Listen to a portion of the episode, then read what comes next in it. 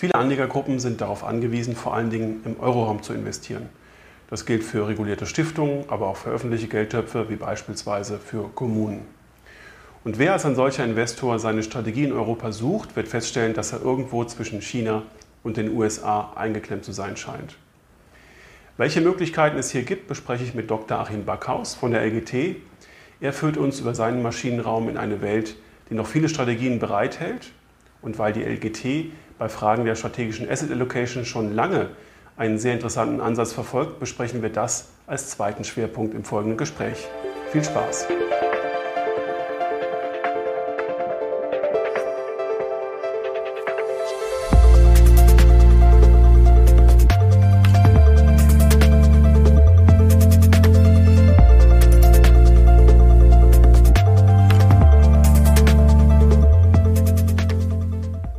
Duz darf ich Herrn Dr. Achim Bachhaus ganz herzlich begrüßen. Herr Dr. Bachhaus, herzlich willkommen im äh, Podcast Das große Bild und vielen Dank, dass Sie Zeit für uns haben, für dieses Gespräch. Ich danke Ihnen, Herr Hammes. Vielen Dank für die Einladung. Ähm, wir sprechen heute über Europa und über strategische Asset Allocation. Und äh, ich darf vielleicht mal vorab äh, fragen, ganz persönlich, wie sind Sie bisher durch die Corona-Krise gekommen? Wie hat Ihr Haus das gemanagt, dass Sie Ihren Maschinenraum, den Sie ja da befehligen, ähm, weiter funktionieren lassen konnte? Mhm. Ähm, zweigeteilt vielleicht die Antwort einmal persönlich. Ich bin jetzt seit zwei, zweieinhalb Jahren jetzt gut in der Schweiz und ähm, es ist tatsächlich ein Auslandsaufenthalt geworden sozusagen. Meine Familie ist noch ähm, teilweise eben in Deutschland und dort jetzt habe ich mal live mitbekommen, ähm, was das, das Schließen von Grenzen äh, auch so persönlich mit einem macht. Das zum einen. Äh, das war eher kompliziert, muss ich sagen unkompliziert tatsächlich, ähm, wie wir hier bei der LKT ähm, das ganze Thema gemanagt haben. Ich bin sehr, sehr positiv überrascht, muss ich ähm, gestehen, wie schnell beispielsweise unsere IT ähm, Homeoffice-Geräte etc. hat umstellen können. All diese Themen, die ja noch vor Jahren eher schwierig waren, wo man hätte einen langen Prozess anstoßen müssen, äh, haben jetzt wirklich innerhalb von zwei, drei Wochen funktioniert. Also da muss ich wirklich sagen, ähm, Hut ab vor der Leistung der, der internen IT. Also zweigeteilt. Beruflich hat es sehr gut funktioniert. Unsere Asset Allocation verlief sehr gut. Und ähm, privat war es tatsächlich äh, teilweise ein Lockdown. Ja, ja. Okay. Und äh, was man nur hinter vorgehaltener Hand sagen darf, eigentlich hatten die Vermögensverwalter ja ein Bombenjahr im Krisenjahr, weil äh, durch all die Entwicklungen, auf die wir noch zu sprechen kommen, ja viele Gelder aus dem Keller geholt worden sind, die nur da rumlagen und die jetzt äh, nach Anlagehäfen suchen. Das war ganz genau. Ganz genau. Wir haben insgesamt äh, Nettomittelzuflüsse und sind ähm, ja jetzt dann auch mit der Performance-Entwicklung gerade in den letzten ähm, acht Monaten dann, dann auch zufrieden aus dem Jahr 2020 rausgegangen. Fangen wir mal an mit den ähm, Fragen, die ich allen Portfolio-Managern stellen darf ähm, in der aktuellen Staffel, ähm, nämlich ähm, mit der ersten. Wir haben jetzt nach äh, vielen, vielen Jahren nochmal einen Konjunkturzyklus zu Ende gehen sehen. Äh, der letzte war, wurde durch die Finanzkrise beendet und dann wurden künstliche Verlängerungsmaßnahmen durch Notenbank und Politik ähm, eingeleitet und äh, jetzt haben wir nochmal durch Corona erzwungenermaßen eine Rezession gesehen. Wahrscheinlich wird es eine kurze. Aber was wird denn aus Ihrer Sicht den aktuellen Konjunkturzyklus, der jetzt gerade entsteht, vom alten unterscheiden? Also ich denke ganz prinzipiell, dass man eben beide Zyklen nicht miteinander vergleichen kann. Also während wir 2008, 2009, Sie haben es äh, gerade angetönt, einen Zyklus hatten, der durch das Platzen der Immobilienblase und damit den Verwerfungen auf dem Bankenmarkt entstanden ist und eigentlich ein normales eine normale Beendigung von einem Zyklus war, einer normalen marktwirtschaftlichen Tendenz, ähm, haben wir ja jetzt 2020 über die, die Covid-19-Pandemie einen Zyklus erlebt oder dürfen ihn ja noch äh, live erleben, der tatsächlich komplett von Regierungen und Notenbanken gesteuert wird. Mhm. Also die Regierungen weltweit entscheiden äh, über die Ausdauer und die Länge von der Rezession und auch über die komplette Dauer und auch über die Maßnahmen, wie man aus so einer Rezession wieder rauskommen möchte. Und das war ja doch bei den letzten, ähm, bei dem letzten Ende des Konjunkturzyklus oder auch vorher schon bei dem Platzen der Technologiebubble anders. Dort haben ja die normalen marktwirtschaftlichen Verhältnisse entschieden, wie man aus dem Zyklus wieder herauskommt, nämlich wieder durch Beschäftigung des Konsumenten, durch Konsumausgaben, durch Aufnahme von, ähm, von, von, von Schulden, von Krediten, um mehr zu konsumieren, durch Investitionen etc. pp. Und das alles jetzt ist quasi mehr oder weniger über die Regierungen gelenkt. Und das ist natürlich, ähm, glaube ich, in der, in der neueren Geschichte ziemlich einzigartig. Und das, ähm, denke ich, macht das, die beiden Zyklen auch nicht vergleichbar.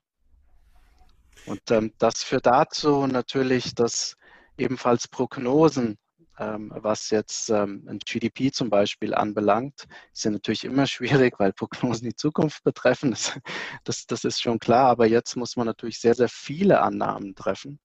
Äh, man muss quasi genau wissen, wann hört denn jetzt der jetzige Lockdown beispielsweise in Deutschland auf. Ähm, und das kann man alles nicht wissen, weil es komplett äh, regierungsnah sozusagen gesteuert ist. Und damit sind ähm, Prognosen nur unter sehr, sehr vielen Annahmen möglich. Und auch das ist, äh, ja, es ist ziemlich neu für alle. Gibt es denn aus Ihrer Sicht in dem, ähm, zwischen dem alten und dem neuen Zyklus Unterschiede, äh, welche Branchen in besonderem Maße äh, profitieren werden oder welche Bewertungsfaktoren da besonders hervorzuheben mhm. sind, ähm, die Aktien, andere Anlageformen besonders attraktiv machen? Mhm. Also natürlich ganz spannend ähm, das Thema Sektoren, weil wir ja dort in 2020 einen riesen Auseinanderklaffen gesehen haben zwischen beispielsweise Energie und äh, eben auch Technologie. Und ähm, bei beiden äh, muss man natürlich sagen, bei beiden Sektoren fanden ein bisschen auch unterschiedliche Probleme oder Vorteile für den Sektor statt. Also Lockdown hat sicherlich ähm, Technologieunternehmen wie Amazon etc. gefördert und Energie wurden gleichzeitig zusätzlich nochmal bestraft über viel stärkere ähm, ESG-Kriterien ähm, oder Wahrnehmung der unterschiedlichen Regierungen. Und auch das zeigt wieder, dass die Sektoren natürlich sehr, sehr stark eben beeinflusst sind von den Entscheidungen der einzelnen, der einzelnen Regierung oder beeinflusst waren. Wenn man die diese Entscheidung jetzt mal zurücknimmt, was meine Grundthese ist, nämlich zu sagen, dass die Regierung für 2021 weniger Überraschungen sozusagen äh, in den Markt bringen wollen, sondern einfach Unsicherheit herausnehmen wollen, sprich die Planungssicherheit stärker herstellen wollen für Unternehmen, aber auch für den Konsumenten, um den Konsum wieder anzukurbeln und Investitionstätigkeit anzukurbeln. Wenn man das mal als grundsätzliche Annahme nimmt, äh, dann sollten wir sicherlich eine, eine positivere Konjunktur sehen und dann sollten Sektoren profitieren, die wirklich konjunktursensibel und konjunkturabhängig sind sind. Aber nichtsdestotrotz bleibt das große Thema natürlich, wie stark greifen Regierungen weiterhin ein und wie stark wird beispielsweise auch, beispielsweise auch ein Recovery-Fonds in Europa genutzt oder wie stark wird auch eine Frau Lagarde das Thema ESG nutzen, um gewisse Branchen einfach zu bevorteilen oder zu benachteilen. Mhm. Und auch das ist ziemlich neu und das macht es für alle die Bewertung anstreben müssen, natürlich sehr, sehr schwierig, äh, weil keiner natürlich die komplette Tendenz genau weiß und niemand genau weiß, ähm, ja, in, in welche Richtung es zu 100 Prozent eben gehen soll. Sehen Sie, Automobilindustrie in Deutschland ist, glaube ich, und die Zulieferer eines der, der, der besten Beispiele. Wie möchten Sie so eine äh, Industrie heute bewerten, äh, die ja sehr, sehr stark ähm, reguliert wird über die Regierung?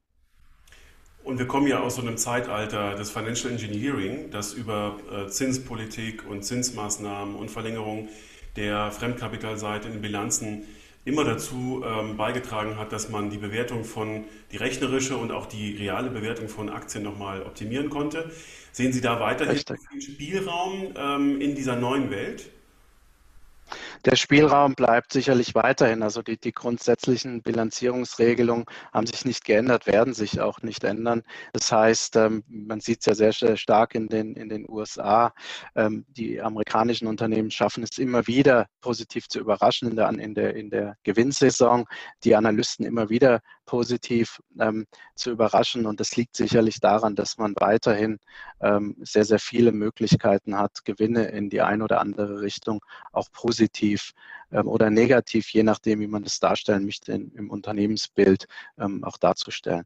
Ich glaube, das bleibt weiterhin, das bleibt weiterhin in Kraft und das wird sich auch ähm, so schnell eben nicht verändern. Und das kennen die einen Länder ein bisschen besser wie die Amerikaner und andere Länder wie in Europa. Da haben wir ja auch ein großes Unternehmen gesehen äh, im DAX, was ähm, ja oder zwei Unternehmen, äh, das eine mit sehr großen Problemen, das andere nur mit einer Gewinnwarnung, aber wo man einfach merkt, ähm, dass natürlich das Management in den USA sicherlich in dem Fall noch ein bisschen weiter fortgeschritten ist, hin in Richtung Shareholder Value. Ja.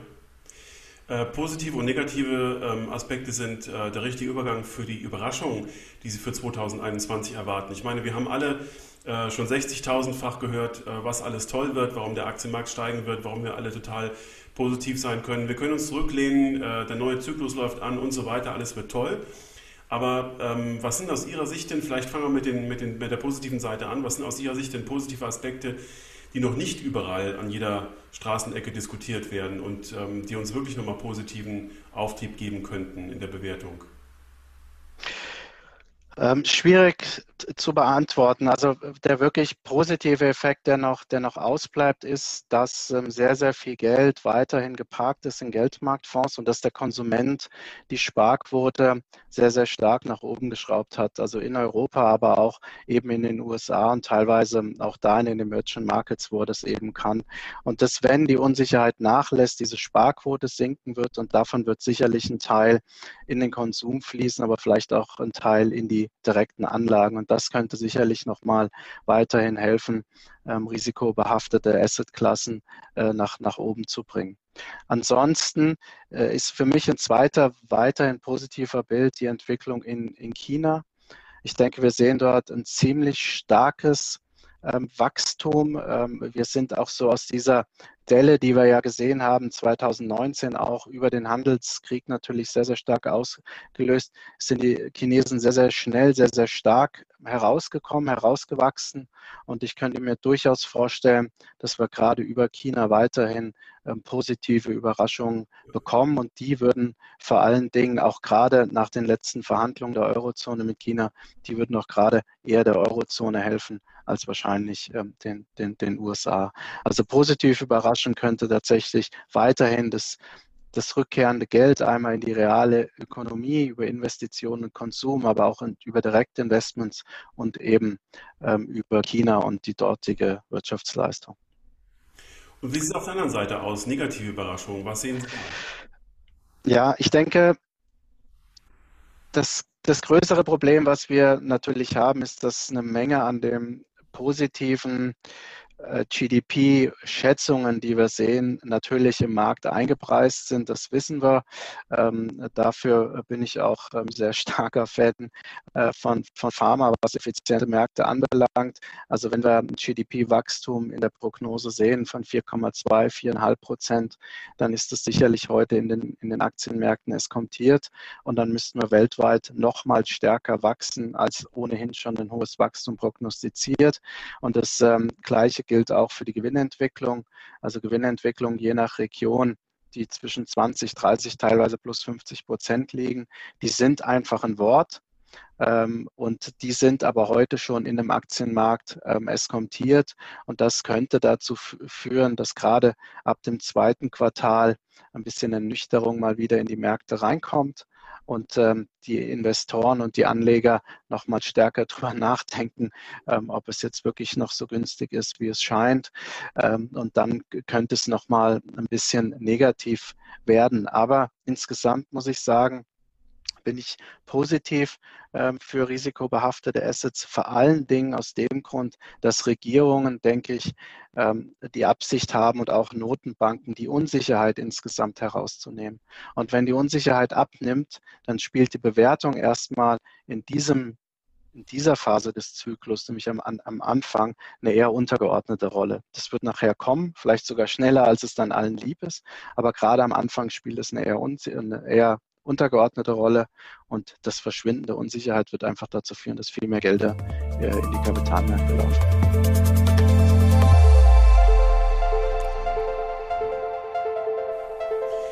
Wir haben jetzt äh, still, leise und heimlich schon eigentlich seit der letzten Finanzkrise, aber nochmal ganz massiv äh, durch die Rettungsgelder, die wir jetzt gesehen haben, ähm, ich sage mal, eine neue Ära beschritten im Kapitalismus, um es mal ähm, ganz pathetisch sagen. Nämlich wir haben ähm, äh, Gelder verteilt, die durch Notenbanken entstanden sind, die gedruckt worden sind. Und ähm, äh, die Staaten machen Schulden, von denen behauptet wird, wir könnten sie zurückzahlen. Aber ich glaube, das glauben die Politiker, die das sagen, selber auch nicht mehr so ganz. Auf jeden Fall, egal wie man das Kind nennt, wir haben eine, eine neue Schuldenära beschritten ähm, und viele bezeichnen das als Modern äh, Monetary Theory. Das heißt, ähm, Schulden werden langfristig erstmal durch die Staaten, später auch ähm, oder vielleicht auch schon indirekt Unternehmensschulden, private Schulden bei den Notenbanken abgeladen. Und äh, das verändert ja äh, das Bild komplett.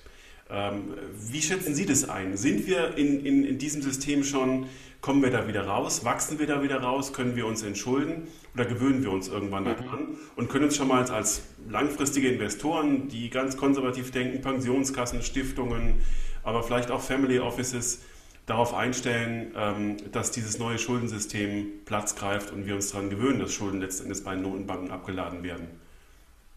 Mhm.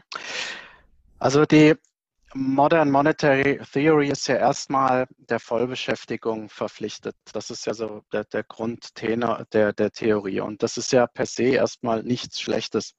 Die Theorie ist ja so entstanden in den letzten 25, 30 Jahren. Ich glaube, die Anfänge liegen ein bisschen länger zurück, 100 oder 105 Jahre. Ähm, aber sie ist eben deswegen noch eine relativ junge Theorie, die man, und das muss man auch sagen, schon aktuelle Gegebenheiten mit aufgreift, was ja vielen anderen Theorien so ein bisschen fehlt. Ähm, von daher als ersten Punkt, äh, vielleicht sollte man, und das auch als ähm, Kapitalist oder als Börsianer, wie auch immer, mal grundsätzlich keine Riesenangst vor solchen neuen ähm, Theorien haben, weil, und ähm, das ähm, klingt aus Ihrer Frage ein bisschen raus, wir ja schon nicht offiziell, aber gewissermaßen in diese Ära laufen. Und das liegt ähm, einfach an der Verschuldung der Staaten. Sie haben ja wahrscheinlich drei Möglichkeiten, sich zu entschulden. Also erstmal über Inflation, ähm, der zweite Punkt wäre über ein starkes Wachstum und der dritte Punkt einfach über einen Ausfall oder wie man das früher gemacht hat, äh, auf die Steintafeln ähm, geritzt und der neue König hat die Tafel einfach weggeworfen. So, das ist ein Default. Das ist jetzt ähm, die, die dritte Möglichkeit. Ich glaube, die dritte Möglichkeit ist für alle Staaten eher schwierig, kann man äh, wahrscheinlich ausschließen. Die zweite wäre Wachstum. Und im Wachstum haben wir ja aktuell natürlich das Problem, das Wachstum entsteht durch Produktivitätswachstum, durch Innovation und durch das Wachstum der Arbeitskräfte. Und wenn man sich demografische Entwicklung anschaut und Produktivitätswachstum, ähm, dann muss man sagen, ist das insgesamte Wachstum des Bruttoinlandsprodukts eben auch beschränkt und das wird nicht ausreichen, um wahrscheinlich die Schulden zu tilgen.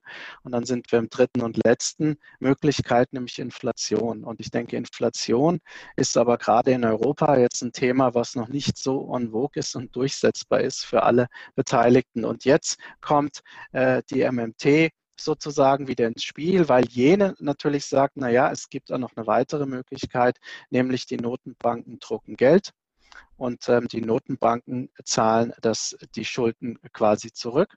Und das äh, funktioniert ähm, ganz, ganz reibungslos, wenn man denn die Inflation in einem gewissen Maße hält, wie es für die Gesellschaft erträglich ist. Das sind so die Rahmenbedingungen.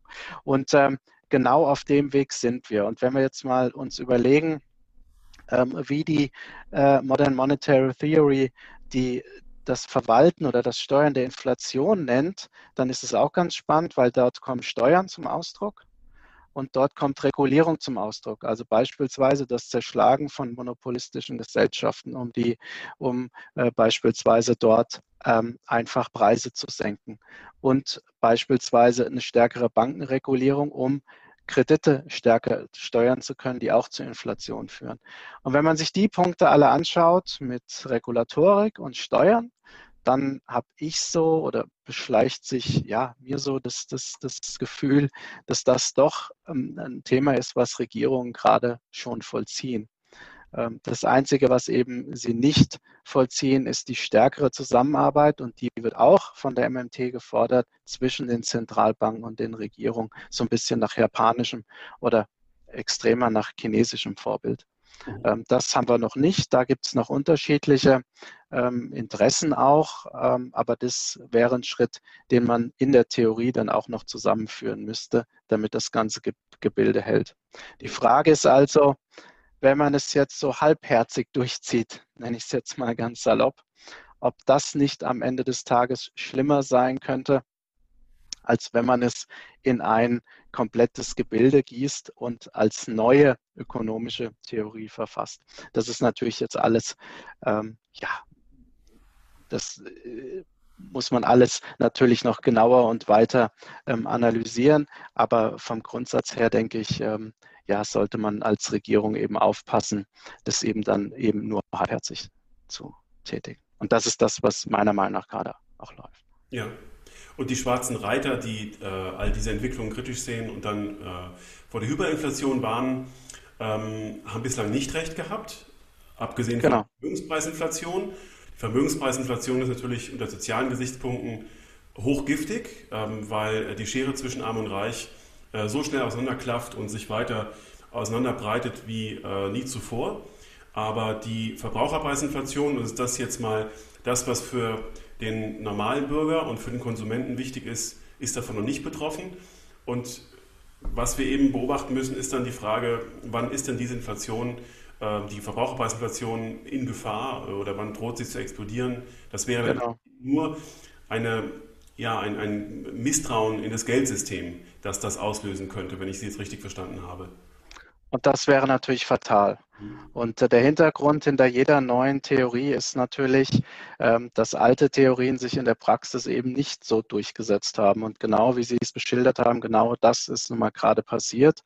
Und äh, die Modern Monetary Theory sagt eben auch, Vollbeschäftigung soll deshalb stattfinden, um diese Ungleichheiten, die ja gerade äh, geschehen, äh, um diese Ungleichheiten eben im Zaum zu halten.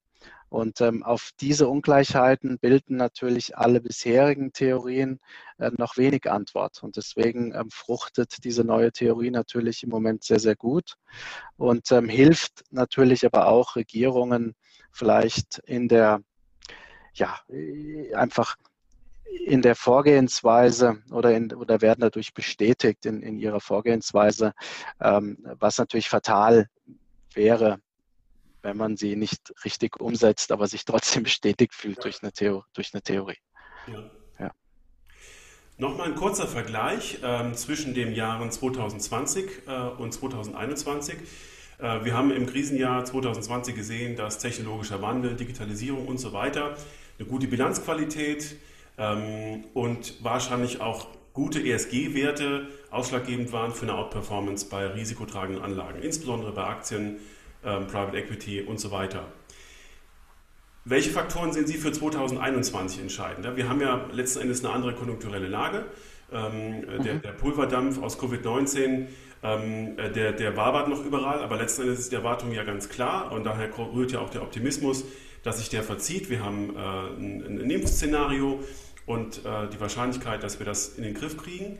Sind denn aus Ihrer Sicht dann andere Faktoren tragend für die Outperformance in 2021? Ähm, generell müssen wir sagen, bei der, bei der LKT haben wir uns ähm, dafür entschieden, jede Aktie durch ein Qualitätskriterium und Filter ähm, zu verifizieren. Das ist für uns ähm, ganz, ganz wichtig und zwar unabhängig ähm, von dem Konjunkturzyklus, weil es einfach ähm, dem, dem guten Kaufmann sozusagen entspricht, Unternehmen zu kaufen, die qualitativ hochwertig sind, die eine, die eine solide Bilanzstruktur aufweisen, auch mit ähm, dem Nachteil, ähm, dass die Titel auch etwas teurer sein könnten oder können als der Markt. Ähm, aber wir suchen aktuell ganz klar nach zyklischen Titeln, die von dem Aufschwung, von der konjunkturellen Entwicklung profitieren sollten. Und innerhalb dieses ja, diese, dieses ersten äh, Filterkriteriums suchen wir dann nach hochwertigen ähm, Unternehmen, die äh, stabilen Cashflow haben, eine stabile Bilanzsituation eben aufweisen und deren Geschäftsmodell ähm, wir am Ende des Tages auch verstehen.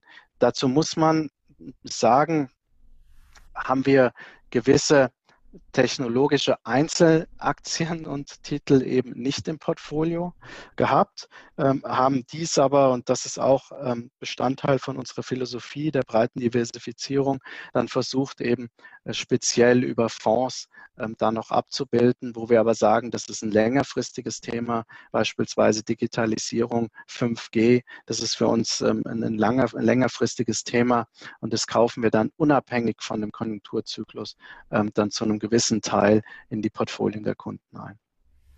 Vielleicht können Sie noch mal kurz konkretisieren, was die Bilanzqualität äh, für Sie ausmacht, welche Datenpunkte und welche Parameter für Sie ausschlaggebend sind für eine gute Bilanzqualität. Für uns ist es vor allen Dingen Cashflow. Also wir schauen vor allen Dingen darauf, dass Unternehmen stabilen Cashflow generieren und zwar auch einen stabilen Cashflow in marktturbulenten äh, turbulenten Phasen. Ähm, und das Ganze natürlich äh, schön und gepaart äh, bei einem gewissen Leverage Ratio, wo man noch nicht sofort ähm, Angst bekommt, beziehungsweise wo man einfach weiß, das ist über Financial Engineering äh, getriggert, sondern dass es kommt, ähm, die, der stabile Cashflow kommt aus dem Ursprungsgeschäft. Das ist für uns die, die grundsätzlich ganz, ganz wichtige Philosophie. Und erst nachgelagert kommen dann all die Kennzahlen, die Bewertungen anbelangt, muss man sagen. Weil, wie gesagt, auf die Idee sind wir nicht als Einzige gekommen. Ähm, und die klingt auch sinnvoll, weil sie ist ökonomisch sinnvoll und deswegen ist sie oftmals, ähm, sind die Unternehmen auch teuer bepreist und dann fängt erst die Überlegung sozusagen an, möchte man den Preis noch dafür bezahlen oder eben nicht. Ja. Dann sind wir ähm, bei den Einstiegsfragen äh, durch, weil die letzte Frage, die sich um die strategische Asset Allocation dreht, die heben wir uns zum Schluss auf. Das ist der Leckerbissen für unser mhm. Gespräch, das ist Ihre Spezialität. Und äh, das binden wir nochmal ein, das Gespräch, nachdem wir mal den europäischen Markt ein bisschen genauer beleuchtet haben. Äh, denn so als, als Kernregion ähm, äh, wollen wir jetzt mal in der Folge über alles äh, sprechen, was ja, den, den Anleger in Europa umtreibt und äh, was den europäischen Markt eigentlich noch attraktiv macht. Ich steige mal kurz mit ein paar Beobachtungen ein, die wir alle gemacht haben. Äh, wir haben gesehen, dass volkswirtschaftlich die, Erwartungs-, die, Wachstumserwartungen für Europa stärker sind, überraschenderweise stärker sind als für die USA. Ähm, das äh, verengt sich gerade wieder so ein bisschen, aber trotzdem insgesamt äh, kommt die europäische Volkswirtschaft erwartungsgemäß wohl etwas stärker aus der Covid-Krise in diesem Jahr. Ähm, der Euro hat überraschenderweise oder vielleicht für andere auch nicht überraschenderweise stark aufgewertet gegenüber dem US-Dollar.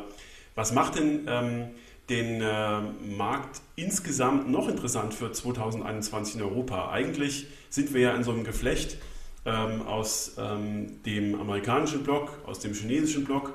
Das kann man ja nicht nur geopolitisch sehen, sondern auch äh, durchaus industriepolitisch und industriestandardmäßig. Was ist denn die Perspektive für Europa neben diesen Daten, äh, die uns da Aufschwung geben? Ähm, äh, wo kommt Optimismus her, in Europa Aktien zu investieren, vielleicht auch europäische Anleihen zu investieren? Sie haben wahrscheinlich noch andere Ideen, die für Europa sprechen.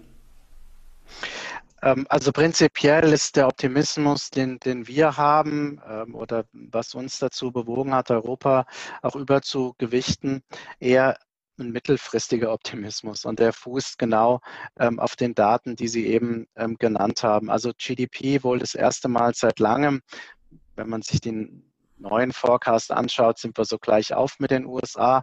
Ähm, aber immerhin gleich auf mit den USA. Wir haben natürlich auch das Doppelte ähm, eingebüßt in 2020, aber das haben wir ja abgehakt als Investoren. Ähm, und äh, wenn man nach vorne schaut, sehen wir das erste Mal ein wirklich positives Wachstum, auch relativ gesehen. Und wir sehen vor allen Dingen eine sehr, sehr starke Gewinnerholung der europäischen Titel, weil eben ja, Sektoren wie Technologie und so weiter gegenüber relativ zu den USA unterrepräsentiert sind in Europa und eher die typischen Zykliker, die Industriewerte, Maschinenbauer überrepräsentiert sind. Und deshalb sehen wir ähm, einfach eine sehr, sehr starke Gewinnerholung oder eine stärkere Gewinnerholung, als wir die in den USA sehen. Das bedeutet, dass wir tatsächlich die Chance haben, dass der breite Markt einmal besser ähm, outperformt als der breite US-amerikanische Markt. Das ist quasi ein mittelfristiges Szenario. Von diesem mittelfristigen Szenario wird sicherlich, gibt sicherlich noch ein paar positive Themen. Ähm, das ist einmal das Wachstum in China. Ich denke, die EU und die Eurozone bei all der Kritik, die wir auch in den letzten Jahren alle geübt haben und die man immer noch liest, muss man aber ein was auch konstatieren, dass ähm, die letzten Vertragsverhandlungen sehr, sehr gut und ähm, sehr, sehr smart geführt wurden von der EU, sowohl äh, mit, mit Großbritannien und ähm, der Lösung, als auch mit China und wahrscheinlich auch mit Märkten ähm, wie der Schweiz. Also ich glaube, dass wir das erste Mal dort auch wirkliches Verhandlungsgeschick ähm, aufgezeigt haben, was ähm, mehrere Teile anbelangt, nicht nur ökonomisch, ähm, sondern auch ähm, beispielsweise Arbeitsbedingungen in China, was natürlich sehr, sehr sensibles Thema ist. das hat mich das erste Mal wirklich positiv stimmen lassen für die Eurozone und dann ist es immer ein relativer Vergleich. Wenn man also relativ etwas besser wird in der Eurozone und in den USA, sind wir sicherlich unter der letzten Regierung, was jetzt politische Stabilität anbelangt und Verhandlungsgeschicke, Kompromisse anbelangt, auch relativ gesehen etwas schlechter geworden. Äh, und das führt dazu, dass ich es mittelfristig tatsächlich ähm, weiterhin positiv für die Eurozone sehe. Die großen Tendenzen aber, ähm, dass Innovation äh, und ähm, Produktivität das, das GDP treiben, die sehe ich weiterhin eher in anderen Ländern als denn in der Eurozone, weil es natürlich jetzt sehr, sehr stark an der Zeit äh, ist und das wird sich jetzt herauskristallisieren, auch sehr, sehr stark über den Recovery Fund, den man dann eben lanciert, wie stark man auch Innovation treibt und wie stark wir äh, fähig sind in der Eurozone, ähm, ja, neue Technologien mitzuentwickeln, denn das genau werden weiterhin auch die Treiber nach, nach vorne hin sein. Und ähm, da haben wir sehr, sehr starke Konkurrenz, eben nicht nur aus den USA, die aufgrund des kompletten Systems auf Innovationen äh, getrimmt sind, sondern die Konkurrenz kommt natürlich jetzt sehr, sehr stark aus China, die technologischen Fortschritt und Wandel gerade auch induziert durch den Handelskrieg durchmachen, der äh, mit enormen Kräften dort vollzogen wird, finanziellen Kräften, aber auch Arbeitskräfte. Also die Ingenieurszahlen dort sind das X-fache vom Rest der Welt, die dort ausgebildet werden. Das sind äh, beeindruckende Zahlen und die werden sich positiv niederschlagen. Und da bin ich eher skeptisch, dass wir das in der Eurozone dann über die nächsten Jahre äh, dem dann auch weiterhin Schritt halten werden oder ob wir eben nicht nur Profiteur sind von dem Wachstum der anderen.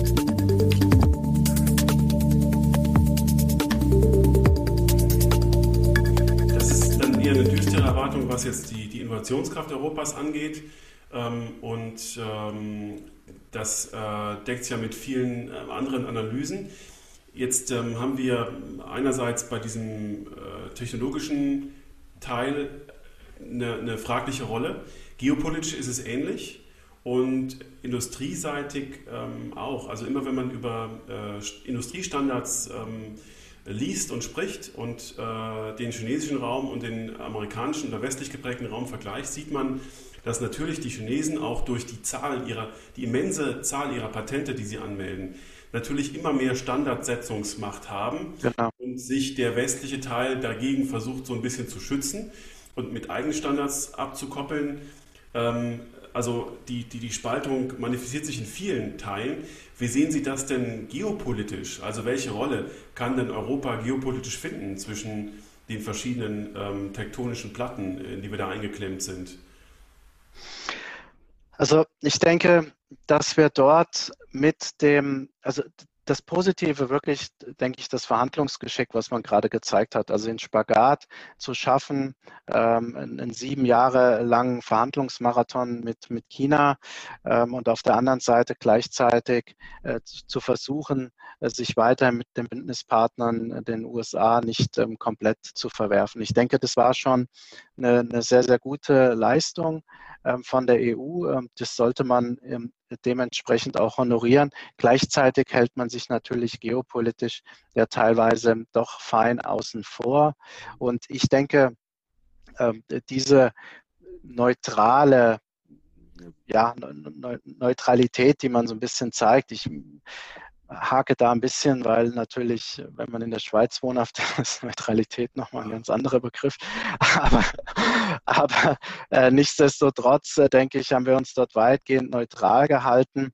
Ähm, das wird sich natürlich ähm, irgendwann auch äh, ändern wollen und müssen, weil vor allen Dingen die Bündnispartner einfach dann sehen wollen, ja, ähm, zu welchem Bündnis dann man am Ende des Tages gehört. Und man, wir haben es ja sehr, sehr deutlich äh, mit, mit Russland eben erfahren dürfen, wie stark die USA äh, gerade in der Nord Stream Pipeline eingreifen äh, politisch und wie schwer wir uns tun, äh, dann dort äh, in die eine oder andere Richtung uns wirklich ein Commitment eben abzugeben. Und auf der anderen Seite, wie leicht wir uns tun, gewisse ja, Vorgehensweisen, die jetzt in Russland geschehen sind, dann auch wieder zu tolerieren. Das sind natürlich keine wirklich klaren Haltungen die sicherlich in der Welt heute auch nicht unbedingt negativ sein müssen aber die im weiteren Verteilungskampf, und da wird man ja, ähm, der wird ja, wir werden ja nicht von heute bis morgen alles auf nachhaltig sozusagen umstellen können. Der Verteilungskampf hält weiter an. Und äh, da wird es natürlich sehr, sehr spannend sein zu sehen in den nächsten Jahren, äh, wie wir uns in dem Verteilungskampf dann weiterhin ähm, positionieren. Und äh, der findet augenblicklich eher statt zwischen den Amerikanern und, und den Chinesen ähm, und immer zu dem Vorteil auch der beiden. Natürlich werden es beide Nationen nicht zu ihrem Nachteil sozusagen machen.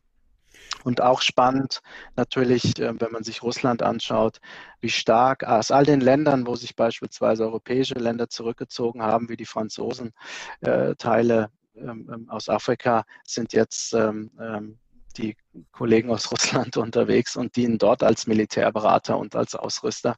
Das heißt, ähm, es, ähm, ja, die Welt ähm, ist eben gespalten, nicht mehr zwischen Ost-West, sondern es gibt viele, viele Interessensgruppen und überall dort, wo man sich zurückzieht, wird eine neue Interessensgruppe sehr, sehr schnell auftreten und teilweise viel schneller, als einem das selber wahrscheinlich, wahrscheinlich lieb ist. Und dann haben wir natürlich das große Thema, ähm, dass der Flüchtlingsstrom über die Türkei weiterhin einfach auch an unsere Grenzen klopft. Und auch da wird man sich irgendwann überlegen müssen, ähm, ja, wie stark man mit solchen Bündnispartnern ähm, umgeht, wie auch eine Türkei. Also das ist, ist ich denke, es ist ziemlich mannigfaltig, aber auch dort habe ich aber ich bin da kein Experte, sehen Sie es mir nach, aber einfach aus dem, was man liest und vor allen Dingen, ähm, ja, was man vielleicht auch so hört, ähm, sieht es schon so aus, als hat China dann doch eher die klarere Strategie und auch die Mittel, ähm, die Strategien teilweise auch äh, wirklich durchzusetzen. Ja. Und äh, mit einer demokratischen Regierung in den USA haben wir wahrscheinlich auch eher wieder eine zuverlässigere, CIA-nähere äh, geopolitische Ausrichtung, ähm, die ich jetzt hier gar nicht bewerten möchte, aber ich glaube, zumindest ist äh, wieder etwas besser erwartbar, äh, wie man welchem Handels- oder Bündnispartner gegenüber auftritt. Und ähm, das ist ja immerhin schon mal ein äh, Unsicherheitsfaktor weniger. Wenn wir uns, uns Europa in dieser Konstellation äh, vorstellen, auch wirtschaftlich, welche Branchen bleiben denn dann interessant in Europa? Also Zahlungsdienstleister oder virtuelle Zahlungen sind es wahrscheinlich nicht. Ähm, oder vielleicht doch, ich weiß es nicht. Sie haben gesagt, den technologischen äh, Digitalisierungsbereich, den haben wir wahrscheinlich ähm, ein bisschen verpasst. Welche Branchen sind denn in Europa so stark, dass wir äh, als äh, langfristig denkende Investoren sagen können, das ist was, was wir auf jeden Fall abbilden müssten, wenn wir an Europa denken?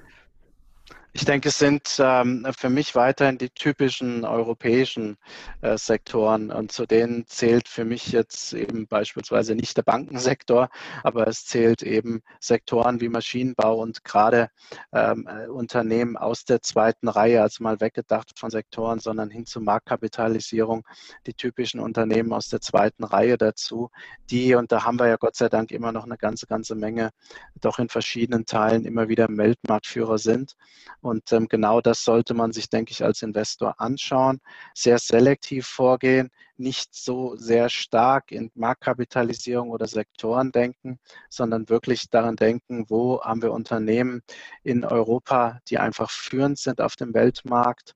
Ähm, und da gibt es nicht nur mit Small Caps, sondern auch größere Unternehmen, ähm, auch größere Unternehmen, gerade aus Frankreich, in die wir teilweise ähm, sehr, sehr stark investiert haben, die auch sehr stark in dem Thema Nachhaltigkeit in, in der Forschung tätig sind und auch in der Umsetzung. Und das sind, glaube ich, alles Themen, die haben wir Gott sei Dank in Europa und die werden auch nach in, in, für die Zukunft her gut aufgestellt sein. Und ich denke, man sollte wirklich nach Innovationskraft der Unternehmen schauen, ähm, nach der Bilanzqualität und erst dann in einem zweiten Schritt schauen, in welchem Sektor ähm, ist das Unternehmen wirklich unterwegs. Und wenn man in Sektoren denkt, ähm, muss ich sagen, schaue ich mir oder schauen wir uns natürlich gerade wirklich auch Sektoren an, die, die sehr, sehr stark unterbewertet sind. Ähm, und da gibt es ja dann auch noch eine ganze Reihe ähm, in Europa. Und da muss man sich eben überlegen, äh, mit welcher, ja, welche Risikoaffinität ähm, oder Aversion man als Investor dann eben hat. Aber auch da denke ich, wird irgendwann kommt der Aufschwung in solchen Sektoren an, wie Automobil als Beispiel. Und dann sicherlich ähm, gibt es äh, doch einige Unternehmen in Europa, die dort weiterhin sehr, sehr führend sind im Weltmarkt. Ja. Dann ähm, schließen wir das Thema Europa mal an der Stelle ab und ähm, kommen zu dem, was äh, Sie und Ihr Haus in Ihrem Maschinenraum eigentlich sehr stark auch prägt, nämlich äh, Fragestellung der strategischen Asset Allocation. Ich glaube, das hat jetzt äh, jeder äh, verstanden und schon ähm, überdenken müssen. Äh, die ähm, alten Säulen der strategischen Asset Allocation tragen nicht mehr, zumindest nicht mehr der Anleihenbereich. Der Anleihenmarkt ist hochdysfunktional. Ähm, äh, das Risiko, das man dort in Kauf nimmt, wird nicht vergütet. Und äh, jeder, der konservativ denkt, und mit den Investoren könnten wir vielleicht mal anfangen, nehmen wir mal eine Pensionskasse, eine Kommune, ein Altersvorsorgewerk oder eine Stiftung, das, die sich stark reguliert fühlt, ähm, müssen irgendwo aus diesem, aus diesem äh, Denkmuster weg, dass Anleihen sozusagen die prägende Anlageklasse sind, weil sie sich dafür Risiko einkaufen, dass sie eben in keinster Weise vergütet bekommen und Stiftungserträge entstehen dadurch auch nicht mehr. Was, was muss man sich jetzt an äh, neuen Werkzeugen zulegen? Welche Fragen muss man sich stellen? Und wie kann man jetzt aus der Sicht eines solch konservativen Anlegers mit der Situation umgehen?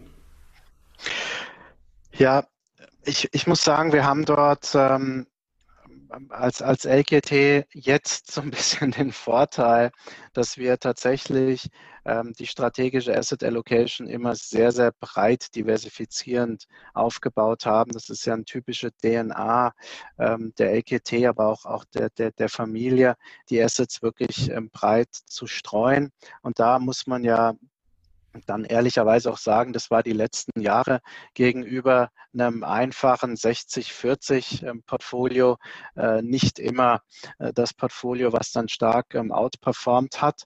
Ähm, und wir merken aber jetzt, äh, nicht nur dieses Jahr, sondern auch schon anfangend Mitte 2018, dass sich das einfach anfängt ähm, sehr, sehr stark ähm, auszuzahlen. Das ist zum einen natürlich immer die Beimischung von Alternativen, äh, wo wir eben unterscheiden zwischen liquiden ähm, Alternativen und dann eben illiquiden aus dem Bereich Private Equity. Aber beide Blöcke dienen äh, bei uns, bei den Kunden, wirklich als, als ein Must-Have in den, in den Portfolien. Und es zieht sich eben auch durch von unseren Privatkunden hin bis dann auch zu den, zu den institutionellen Kunden. Und selbst bei Portfolien, die rein liquide sind bei uns, haben wir, wenn man sich mal vielleicht vor Augen trägt, so ein typisches Balanced-Portfolio, haben wir immer im Schnitt 15 Prozent alternative Anlagen. Ähm, dazu gehören Inflation-Linker, äh, die wir haben. Es gehören Commodities dazu. Ähm, es gehören aber auch ähm, Katastrophenbonds dazu. Ähm, das sind alles Anlagen, die man sonst sozusagen taktisch beimischt, die wir aber als strategisches, und wir haben das unter dem Bucket ähm, Diversifizierer sozusagen einklassifiziert, die wir strategisch natürlich halten. Und äh, da muss man eben sagen, das war in den letzten Jahren ähm, ja, hat sich das nicht immer zu 100 Prozent ausgezahlt. Ähm, aber wir merken A, verstärktes Interesse natürlich in dieser breiten Diversifikation ähm, und B, merken wir aber auch, und das hat, ähm, das haben die Kurse gezeigt, als es vor der Wahl in den USA nochmal sehr, sehr stark runterging, dort haben wir leider Anleihen beispielsweise einen diversifizierenden Effekt auch nicht mehr gehabt. Das war jetzt nur eine ein, ja, ein kleiner Zeitraum sozusagen, noch nicht wirklich ähm, empirisch evident, aber es gab schon mal so einen gewissen Vorgeschmack darauf, dass es möglich ist, dass Aktienmärkte ähm, volatil sind, nach unten gehen können und gleichzeitig ähm, vielleicht Yields sogar eher ansteigen. Und dann wird man natürlich suchen müssen, wo sind die Treiber dahinter? Also ist es die Inflation bei den Yields und dann muss ich Inflationsprotection haben ähm, oder ähm, ist es Unsicherheit und dann brauche ich beispielsweise ein geeigneteres Absicherungsinstrument. Ähm, wir haben dort einen ähm, gewissen Fonds, ein Hauseigner, den wir einsetzen. Wir setzen aber auch derivative Instrumente dann ein, um beispielsweise ähm, immer wieder eine Absicherung äh, mit reinzubringen. Und das sind alles natürlich Ideen, die man bisher nicht wirklich umsetzen musste, äh, die aber heute, denke ich, ja, zum, zum täglichen, zur Klaviatur gehören und zwar auch im Privatkundengeschäft und nicht mehr nur vor äh, enthalten für institutionelle Investoren. Wenn wir uns die einzelnen Instrumente, die Sie genannt haben, äh, nochmal vornehmen, dann gibt es so ein paar Vorbehalte, die zum Teil auch durchaus berechtigt sind. Nehmen wir mal die Inflation Linker und die Cat Bonds, die Katastrophenanleihen. Ähm, die Rückversicherungen ausgeben, um sich ihre Risiken ähm, vom Kapitalmarkt äh, quasi finanzieren zu lassen oder mitfinanzieren zu lassen. Da sind schon Investitionsgelder reingeflossen seit vielen Jahren, die die Renditen auch immer schmäler äh, gemacht haben und äh, manche sagen dann, naja, dann lohnt sich für mich auch nicht mehr, das als alternative Anlageklasse anzusehen. Ähm, die ähm, Assetklasse Private Equity, das höre ich von vielen Institutionellen, sagen, also das, was wir uns für 2020 erhofft haben in dieser Krise, ist eingetreten. Wir sehen nämlich die Abwertung im Private Equity Portfolio viel später als am liquiden Kapitalmarkt und haben damit einen Diversifikationseffekt, der vielleicht gar nicht echt ist, weil die Abwertung im Private Equity Portfolio später eintritt. Sie findet auch statt, aber nicht gleichzeitig mit dem am liquiden Kapitalmarkt, wo sie sofort wehtut, sondern sie kommt erst ein halbes Jahr oder ein Vierteljahr später und dann sagt mein Anlageausschuss, naja, dann ist ja im Prinzip alles wieder gut, wenn sich der normale Kapitalmarkt wieder erholt hat und das Private Equity Portfolio ein bisschen im Nachgang schwächelt. Was sagen Sie denn Investoren, die genau diese Vorbehalte vorbringen? Also da muss ich sagen, haben wir ja bei, bei der EQT wirklich ähm, die, die große Stärke, dass wir in beiden Assetklassen ähm, Know-how aufgebaut haben, ähm, ja, was sie sicherlich so äh, nicht äh, überall finden. Und dass gerade der, der Private Equity Bereich, der ja aus verschiedenen Möglichkeiten besteht, eben auch eine Möglichkeit hat, genau in solche dann kriselnden Produkte einzusteigen. Und wenn sie dann wie die EQT als Haus ähm, diesen aus wirklich ausgezeichneten Ruf haben, auch in schwierigen Momenten als Investor zur Seite zu stehen, muss man sagen, waren für uns bisher natürlich solche Krisen eher von Vorteil und dann auch für den Kunden als denn von Nachteil, weil wir immer die Möglichkeit hatten, in solchen äh, Problemen Phasen äh, neue Portfolio noch aufzubauen und da den Investor oder unsere Kunden schnell dran partizipieren zu lassen. Und das ist natürlich der Riesenvorteil, wenn Sie ähm, ja diesen liquiden Ankerinvestor, den wir haben mit dem Fürstenhaus natürlich im Hintergrund haben, die ja quasi auch nichts anderes tun, als ständig sozusagen nach solchen Opportunitäten suchen. Von daher war das für uns bisher immer eher von Vorteil und für die Kunden als dann eben von Nachteil. Ähm, zu Cat Bonds ähm, haben Sie recht. Ähm, äh, auch da haben wir ein sehr, sehr großes Team. Ähm, man muss sagen, die Renditen sind unter den Erwartungen geblieben. Ähm, das ist aber immer so. Also wenn man diese risikofreien 6 Prozent sozusagen hört, dann sollte man eigentlich wissen, das wird eher schwierig. Aber wenn Sie sich das anschauen, ähm, hat man in den letzten Jahren dann eben trotzdem eine Rendite geliefert. Das heißt, ähm, wir sind nun mal in einem niedrig Zinsumfeld. Und wenn Sie anstatt minus 50 Basispunkte ähm, dann plus 250 bekommen, dann sind es keine 600. Aber es ist immerhin der neuen Welt geschuldet und ähm, sie haben natürlich ähm, dann noch eine positive Rendite. Aber nichtsdestotrotz muss man insgesamt sagen und auch jedem ähm, Anleger, ähm, Rendite hat mit Risiko was zu tun.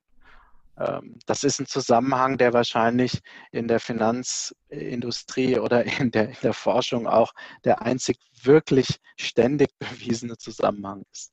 Und das sollte man jedem Anleger ähm, auch immer wieder vermitteln. Und es gibt sicherlich keine Wunderwaffe, die in so einem Szenario, wie wir heute sind, wo einfach der, der sichere Hafen, der Anker fehlt mit einer ordentlichen Verzinsung, ähm, dass es dort ähm, langfristig sichere Instrumente gibt, die einem dann dort ähm, ja, die, die, die Rendite garantieren. Und das ist auch das, ähm, wo ich drauf poche bei jedem Kundengespräch, ähm, dass man das auch immer wieder ähm, klar macht. Und was uns dazu bewogen hat, sehr, sehr stark in der taktischen Asset Allocation auch tätig zu werden. Also wir haben gerade im letzten Jahr sehr, sehr, sehr, sehr stark auf der taktischen Seite dann agiert. Ich wir haben dort dann auch Systeme aufgebaut, weil wir genau uns bewusst sein muss, es auch wenn die Forschung dort teilweise was anderes sagt, dass es schwierig oder unmöglich ist, aber es ist ein Baustein, um Renditen zu erzielen und es ist ein Baustein, äh, aber auch um Risiken herauszunehmen und den sollte man und muss man eben nutzen. Und ich glaube, das wird auch ein Thema, was nach vorne hin sehr, sehr, sehr, sehr wichtig wird und viel wichtiger, als es in den letzten Jahren war, weil diese Benchmark 60 Aktien, 40 Anleihen, die war sehr, sehr schwer zu schlagen, wenn man einfach ein Quarterly Rebalancing gemacht hat. Und das wird sich jetzt aber sicherlich ändern. Und ähm, da bin ich schon sehr gespannt drauf, weil sich dann die, die Spreu vom Weizen trennen wird, ähm, wer wirklich gute und richtige taktische Entscheidungen.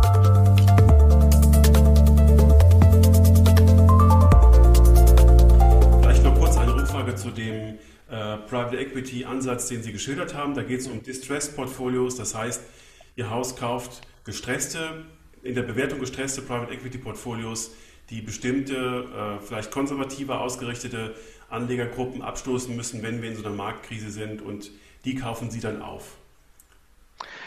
Ist ein Teil des, des gesamten Repertoires, ähm, was man dann dem Kunden anbietet, aber das ist auch ein Teil, den wir, den wir nutzen können. Ja. der ist immer dann eben nutzbar, wenn Sie diesen festen Ankerinvestor eben haben, den, den wir mit der Fürstenfamilie dann im Hintergrund haben, sodass es tatsächlich so ist, dass viele dann auch schon direkt auf uns zukommen in solchen Krisenphasen, weil man eben weiß, man hat hier einen verlässlichen Investor in diesem Moment, weil eben nicht das, was dann verkauft wird, nicht diese typische Value Trap ist, sondern teilweise tatsächlich nur aus ganz stupiden Liquiditätsgründen stattfindet. Ähm, und dann gibt es immer wieder Möglichkeiten, aber das ist ja nicht nur im Private Equity Bereich genauso, das ist ja auch im liquiden Bereich. Also die Aktien, also es ist ja immer wieder spannend, oder? Also im, im April, ähm, Ende März will niemand eine Aktie kaufen, dort ist es verteufelt. Ähm, wenn sie dann kommen, naja, aber das PI ist einstellig teilweise, dann sagen alle, ja, aber das hat doch jetzt nichts mehr zu sagen. Und ähm, jetzt ist dann das, das, das, das KGV ähm, äh, bei 30, 40, 60 und dort, jetzt hat es auch wieder nichts mehr zu sagen, jetzt muss man kaufen. Ja. Ähm, das ist natürlich ähm, ja, die, die typische Fallgrube der Behavioral Finance und deswegen für mich sehr, sehr wichtig, in der taktischen Asset Allocation beispielsweise einen sehr, sehr systematischen Prozess zu verfolgen und aufzubauen und einfach versuchen, immer wieder über die Systematik, über Faktoren, die man sich ständig eben anschaut, zu entemotionalisieren und zu sagen, ähm, ja, es kann noch mal dunkler werden, aber ich glaube, ähm, äh, wenn man die Faktoren durchgeht, ist die Wahrscheinlichkeit äh, etwas höher und dann muss man auch wieder anfangen zu investieren. Mhm. Ähm, das sind so Grundregeln, die einfach ausgesprochen sind, aber in der Krise, in der Phase, wenn es um Menschenleben retten geht, wie im letzten Jahr, wenn es hoch emotional wird, dadurch natürlich schwierig durchsetzbar ist, wenn einen Kunden für verrückt erklären, wenn man die Aktienquote erhöht, Ähm, aber so ist es nun mal im Leben, das ist ähm, eben auch unser, unser, unser Job. Und da denke ich, fühlen wir uns ähm, sehr verpflichtet, das dann in so einem systematischen Prozess durchzuführen. Und ich denke, dann ist es auch möglich, eine gewisse ähm, Überschussrendite ähm, noch zu generieren, die das muss man sagen, die einzige Legitimation ist, um auch Gebühren am Ende des Tages zu verlangen. Ja, ja. Wenn wir jetzt mal von den konservativeren äh, Gruppen, äh, die sich jetzt alle mit diesen neuen Instrumenten dann auseinandersetzen müssen, ähm, weggehen zu den offensiver Denkenden, das könnten Family Offices sein, es können aber auch ähm, äh, andere Gruppen sein, die äh, eher so im Hedgefondsbereich liegen oder äh, generell aggressiver aufgestellt sind. Ähm, was haben die für Instrumente zur Verfügung aus Ihrer Sicht, äh, die Sie jetzt noch nicht genannt haben? Das, das Wort Hedgefonds habe ich noch nicht gehört aus Ihrem Mund. Ähm, ja, das Wort Hedgefonds ist so ein bisschen ähm, schwierig. Wir setzen ähm, Hedgefonds ein, aber müssen auch sagen, ähm, dass dort der Hedgefondsbereich im wirklich liquiden Bereich doch eher gewisse Enttäuschungspotenziale einfach äh, mit sich gebracht hat. Und für mich äh, gibt es verschiedene Hedgefonds-Strategien, die weniger Manager und Alpha getrieben sind, sondern die eher systematisch getrieben sind, die dann äh, bei uns ähm, temporär zum Einsatz kommen, äh, die wir dann auch ähm, präferieren. Also wenn Sie Momentum-Strategien nennen, zum Beispiel CTA-Strategien, äh, auch dort gab es Enttäuschungen, aber es gab auch ähm, Vehikel, die dort eben in Erwartungen geliefert haben, wo man einfach weiß, ab einem gewissen Punkt ist es von, von, von, von dem Mechanismus her so, dass risikobehaftete Assets abgebaut werden und andere aufgebaut werden.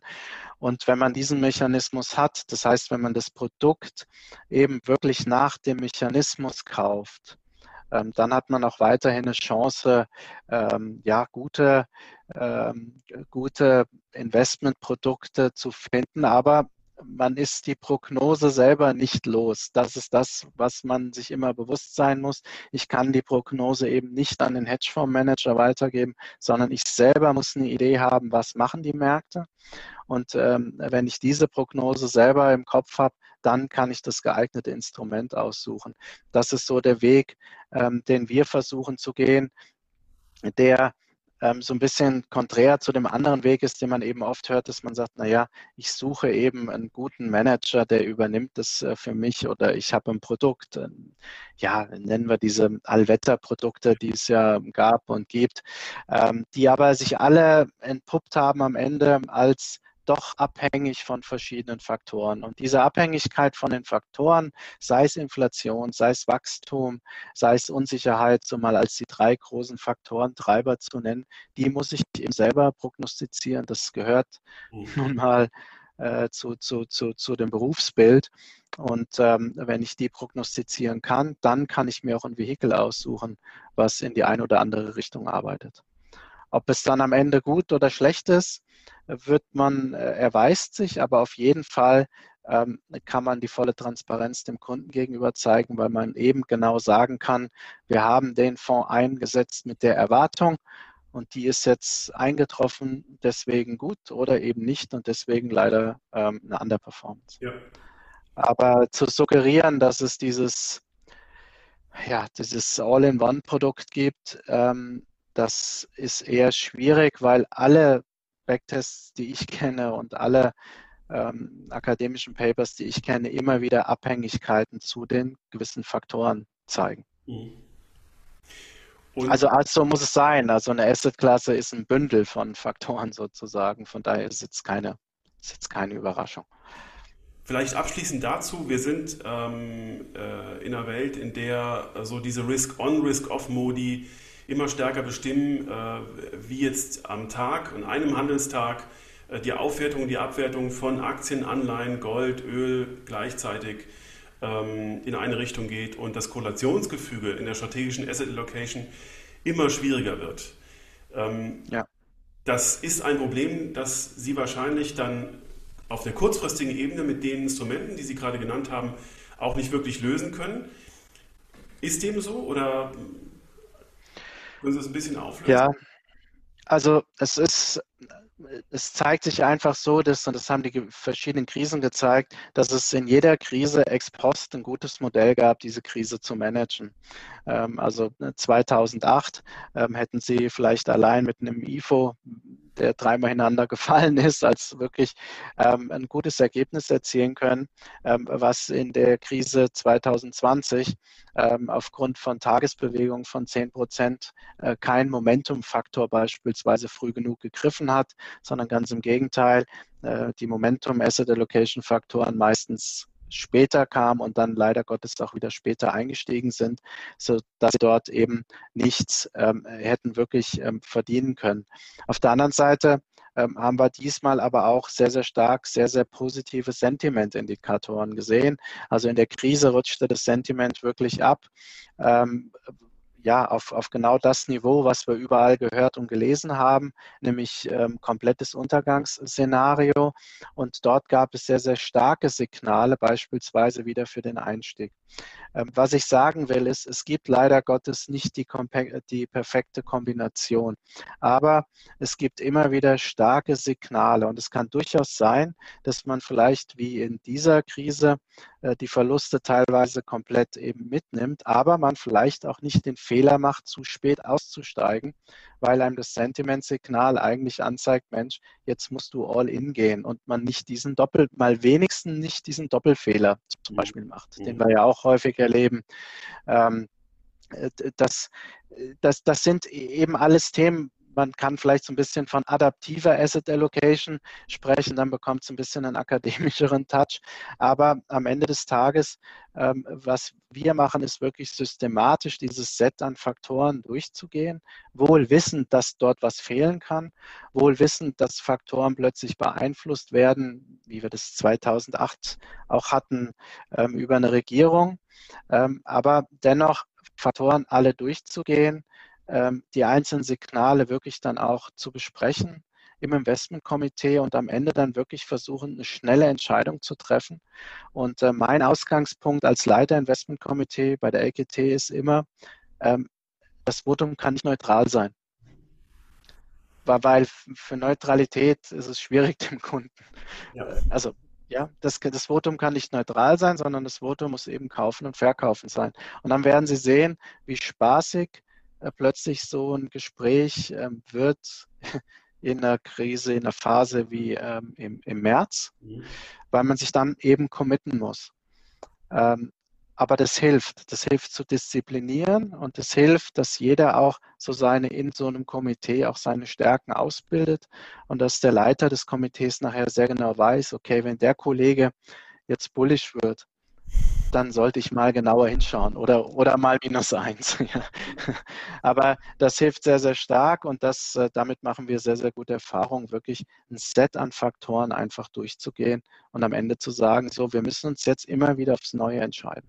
Weil das ist der Beruf des Portfolio Managers, ist Entscheidungen zu treffen. Das ist ein spannendes Muster für Beiräte in Family Offices und Institutionen. Ähm, ich nehme das auf und schlage das vor. Das ist ganz spannend. Also, es ist wirklich ähm, äh, erschreckend, wie viel Neutralität äh, in den letzten eineinhalb Jahren in diesen Gremien ähm, geherrscht hat.